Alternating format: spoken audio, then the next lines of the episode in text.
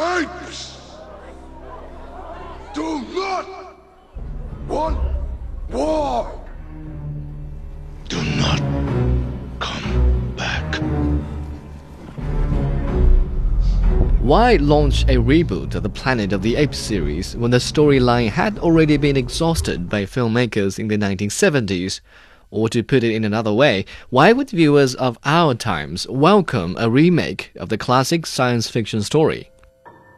The most obvious reason is they didn't have the adequate technique back in those days to present a Planet of the Apes.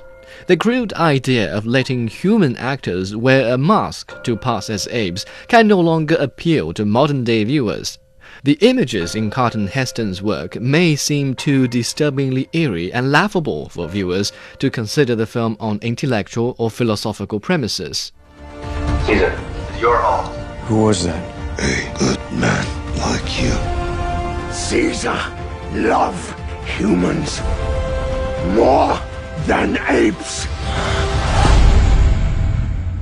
Nor did they have Andy Serkis. I mean, he had already been born, but it would take yet another couple of decades for him to become the ape guru that he is now. Despite all the credits that the Academy has owed him, Andy continues to amaze the global audience with his semi anonymous performances. Hey, okay, all right. Easy. Easy. Easy.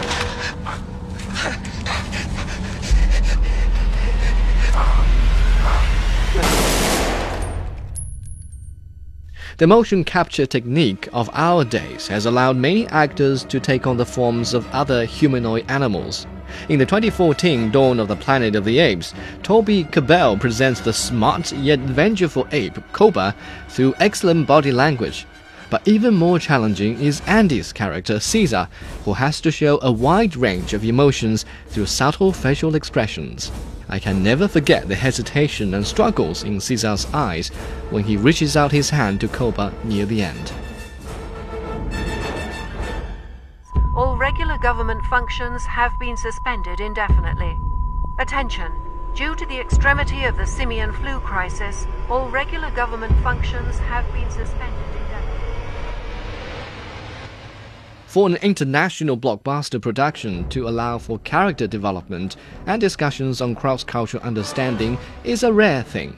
It suggests technology is not the only aspect of filmmaking to have improved over the decades. More than 40 years ago, Frenchman Pierre Boulle's story has already been told, and his philosophy broken down and discussed by film critics and movie fans alike. Months before the film was screened in China, its trailers allows whoever is interested to catch a glimpse of its content. Yet still, viewers are mesmerized by every development on screen when they actually sit in the cinemas.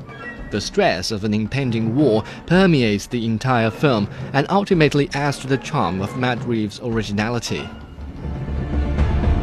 You know the scary thing about them? They don't need power. Lights, heat, nothing. That's the advantage. That's what makes them stronger. If the old guys at the Academy were to learn new tricks, Dawn of the Planet of the Apes would certainly have earned Andy Serkis an Oscar.